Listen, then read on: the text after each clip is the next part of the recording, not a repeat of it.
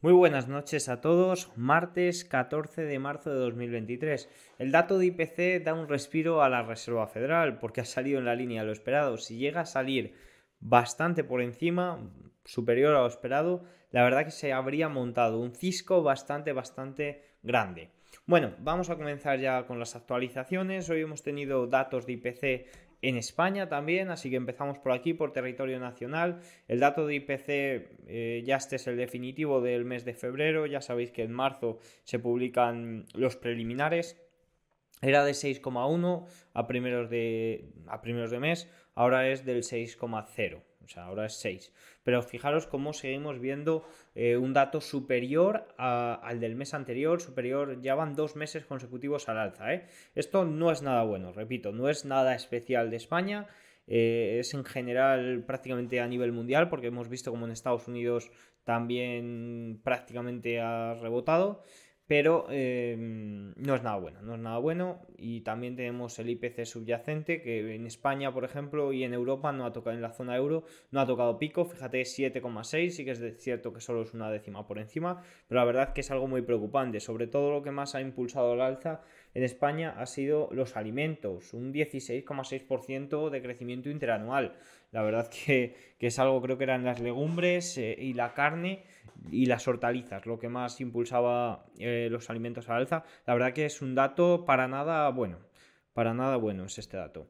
Fijaros que intermensualmente, o sea, sí, intermensualmente es del 0,9 el crecimiento de febrero. Fijaros que el mayor crecimiento desde el mes de junio. Fijaros que en mayo fue de 0,8, marzo pasado 3%, febrero, fíjate, el de este mes ha sido mayor que el del mes anterior, que el del mismo mes de, de hace un año. Datos, repito, nada buenos. Y esto no es culpa ni de los beneficios del Mercadona, que hoy ha publicado resultados y se ve como los márgenes son idénticos prácticamente que los de hace un año. No es tampoco culpa, como hemos visto, de, Rusia o de, la guerra que provocó Putin. Vemos que es una inflación más de demanda y que se ha instalado ya en nuestros servicios y es algo muy difícil de controlar. Eh, en Estados Unidos, el IPC de Estados Unidos ha sido del 6%, frente al 6,1% que se esperaba y el anterior era del 6,4%. El subyacente ha sido del 5,5% frente al, al 5,6% esperado y al 5,6% que era el anterior. La verdad que datos que eh, han sido un suspiro totalmente para la Reserva Federal porque un dato más elevado con la que está la que está cayendo ahora mismo con el sector bancario, la verdad que habría puesto a la Reserva Federal en una encrucijada en tener que elegir entre eh, salvar el sistema bancario o eh, salvar la inflación, que en verdad lo sigue teniendo que hacer, pero bueno, eh, la verdad que se quita bastantes presiones. Lo que más ha impulsado al alza en la inflación de Estados Unidos es el SERTER, es la vivienda, sobre todo, fijaros, alquileres bueno, esto se trata de un, de un algo de mm, no me sale la palabra de un punto que afecta a la inflación, eh, la verdad que bastante retrasado. También es cierto que ha cambiado la forma de medir la inflación y le han dado más peso al shelter, de ahí también que, pese algo más. Pero bueno, es un indicador retrasado y, tarde o temprano y ya está cada vez más cerca de caer. Por lo que eh, la inflación tampoco va tan mal como esperábamos, teniendo en cuenta que el shelter está bastante retrasado. Ahora, eh, ¿qué ha sucedido, ya sabéis, con los, con los bancos y demás? Bueno, a ver. Fijaros, tenemos en pantalla el principal índice bancario, el KBW Nasdaq Bank Index. Ha estado subiendo más de un 5%. Fijaros que ahora mismo está en el 3,2%, ha cerrado ahí. Tenemos muchas acciones de bancos sí, de, bancos con mucho ruido, como por ejemplo First Republic, sí que ha habido que, sí que es cierto que ha habido algún informe de que, de que bueno, que, eran solventes, un poco para calmar la confianza. Está, se está yendo mucho capital hacia los grandes bancos y fijaros que eh, First Republic está cayendo ahora mismo en aftermarket y ya se encuentra por los 40. Y no ha habido bastante rebote, pero ha sido un rebote que ha ido de más a menos en el día de hoy y mucho menos todavía en el post, como podemos ver en el principal índice bancario. Fijaros que si nos vamos al S&P 500, estos son los futuros, yo suelo mirar los futuros, han subido un 1,42%. Sí que es cierto que nos dejan una vela, bueno, algo interesante. Vamos al S&P 500. Fijaros, eh, la vela del S&P 500 es bastante distinta. Ahora mismo está por encima de los 3.900, en los 3.920. Es una zona de soporte bastante fuerte.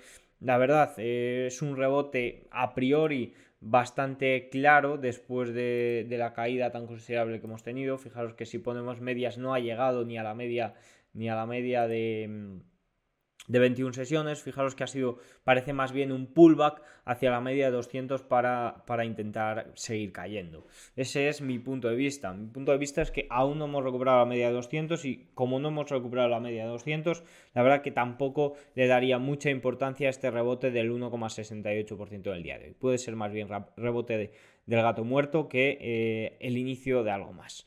Fijaros que si nos vamos al Nasdaq, un 2,32%, sí que es cierto que aquí sí que estamos por encima de la media de 200, eh, tenemos una línea de tendencia aquí, la verdad que bastante clara, que nos encontramos por debajo. Eh, más cosillas, Russell 2000 rebotando un 1,68%, la verdad que poco que hacer, eh, porque bueno, es un rebote que ha ido de más a menos, como el índice bancario y como muchas compañías eh, afectadas. Fijaros que si nos vamos, eh, los bonos se han depreciado bastante en el día de hoy. Fijaros que el donde tengo la rentabilidad del bono a 10 años ha subido un 3,5%, eh, está ahora mismo el 3,68%.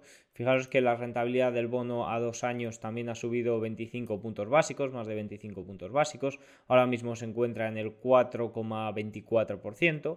Bueno, pues quizás hoy podríamos decir que ha sido un movimiento contrario a lo que veníamos teniendo las últimas tres sesiones, tanto en el mercado, tanto en el S&P 500 como en eh, la renta fija, en los bonos.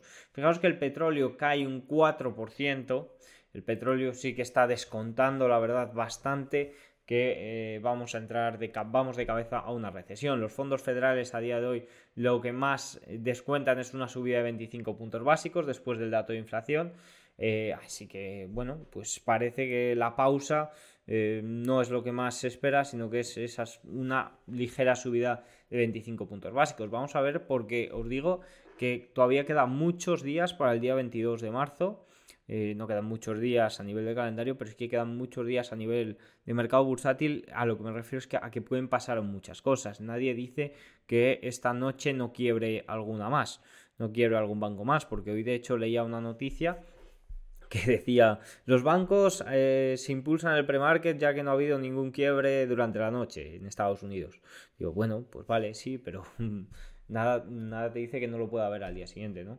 Eh, el DAX subiendo un 1,82%, rebota después de del mal día de ayer, el IBEX también subiendo un 2,23%, en general mercados europeos bastante afectados por la banca, pues con un movimiento también al alza. El Banco Central Europeo se reúne este jueves. Vamos a ver si sigue en pie esa subida de 50 puntos básicos, que de momento hoy he leído por ahí que sí, así que vamos a ver si, si se mantiene, porque sí que es cierto que en Europa, aunque no haya sucedido eh, lo mismo que en Estados Unidos, también puede suceder, sobre todo con pequeña, con pequeña banca. Y ya por ir cerrando, voy a dejar, voy a poneros una frase que he hecho, que he hecho en mi cierre de, Twitter, que es de Cero, de Zero Edge, que es y por último, dejo con una frase, al nivel actual de las tasas de interés, más de 2.000 bancos en los Estados Unidos tienen un patrimonio neto negativo, cuando los activos, principalmente préstamos, se ajustan al mercado. Ya nos ha dicho la Reserva Federal y el Tesoro que van a rescatar o que van a proteger todos los depósitos de, bancos que quiebren, pero ¿qué pasa si quiebran todos estos pequeños bancos regionales? Eh, la verdad, ¿hay dinero para, para todos? No, eso sería, no sería eh, generar inflación, no sería inyectar liquidez al mercado, por mucho que no lo quieran llamar así. Bueno, pues eh, ahí queda la pregunta. Y luego también, por ejemplo, tenemos el Bitcoin, que ha estado subiendo un 7%. Finalmente, fijaros que ahora mismo se encuentra en un 3,27% abajo. Eh, ¿A qué se debe esta subida del Bitcoin? Bueno, pues yo creo que se, debe más que, más que al actuar como un activo refugio, porque fijaros que con todos los respetos, creo que puede actuar como activo refugio dentro del mundo cripto, pero no dentro del mundo financiero normal, porque fijaros, por ejemplo, eh, como el dólar se encuentra, a ver, ¿qué le pongo?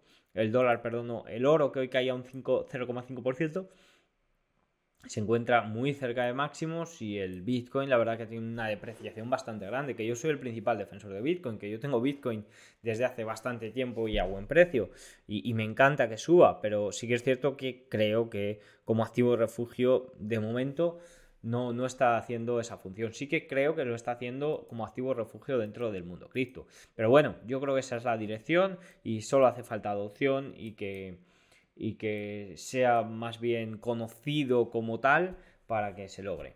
Así que bueno, pues ahí se encuentra el Bitcoin, eh, ahora mismo por debajo de los 25.000 puntos, puntos, no, perdón, dólares, después de tres días de auge total. Así que vamos a ver si puede romper esta zona los 25.000 dólares mm, en velas diarias y nos deja un buen, un buen patrón. Así que nada, poco más debo decir. Mañana índice de precios del productor, también datos muy importantes. Así que nos vemos. Chao, que tengan buena noche. Adiós.